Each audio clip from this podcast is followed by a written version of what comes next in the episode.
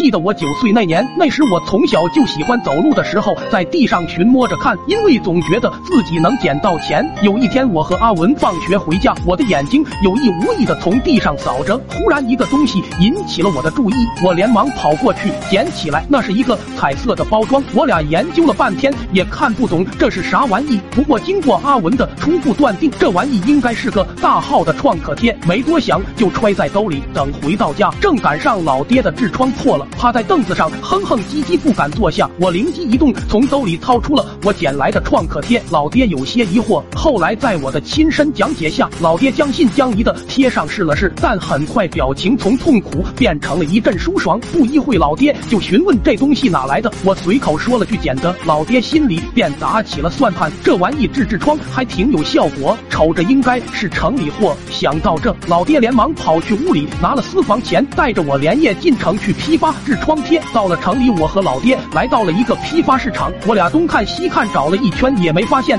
我们要买的痔疮贴。老板露出疑惑的神情，问我们要买点啥。我爹悄悄贴在老板的耳朵边，小声说了一句：“痔疮神贴。”见老板露出疑惑的神色，老爹又伸手开始比划形状，老板被我爹比划懵了。这时候来了个女顾客，老板扭头想去招呼新客人，老爹一咬牙，便把手伸到了裤裆里，说了句“稍等”。随着老爹的一阵娇呼，在老板和女顾客震惊的目光中，老爹把腚上的痔疮贴掏了出来，就是这玩意，你这里有吗？还不等老板说话，女顾客嗷的一声尖叫，骂了句人妖，然后跑了出去，吓得老板也是一头冷汗，用一。种复杂的眼光看向老爹，兄弟，你确定你要买的是这个？对，可是这玩意有没有？没有，我换下一家。有有有，要多少？来三箱。随后，我和我爹怀揣着发财的梦想，一路飞快的回到了村子。正赶上村里的卫生站举办啥玩意新品发布会，还招呼着村里的女性都来参加。老爹灵机一动，琢磨着正好可以去卫生站门口趁机卖一波，绝对爆火。随后，我俩连忙来到卫生所旁边一处树荫下，开始。时摆摊，老爹扯下裤头，露着创可贴，就嗷嗷叫卖着。后来我看到卫生站里面已经熙熙攘攘站了很多人，便寻思着进去招揽生意，于是连忙进了屋。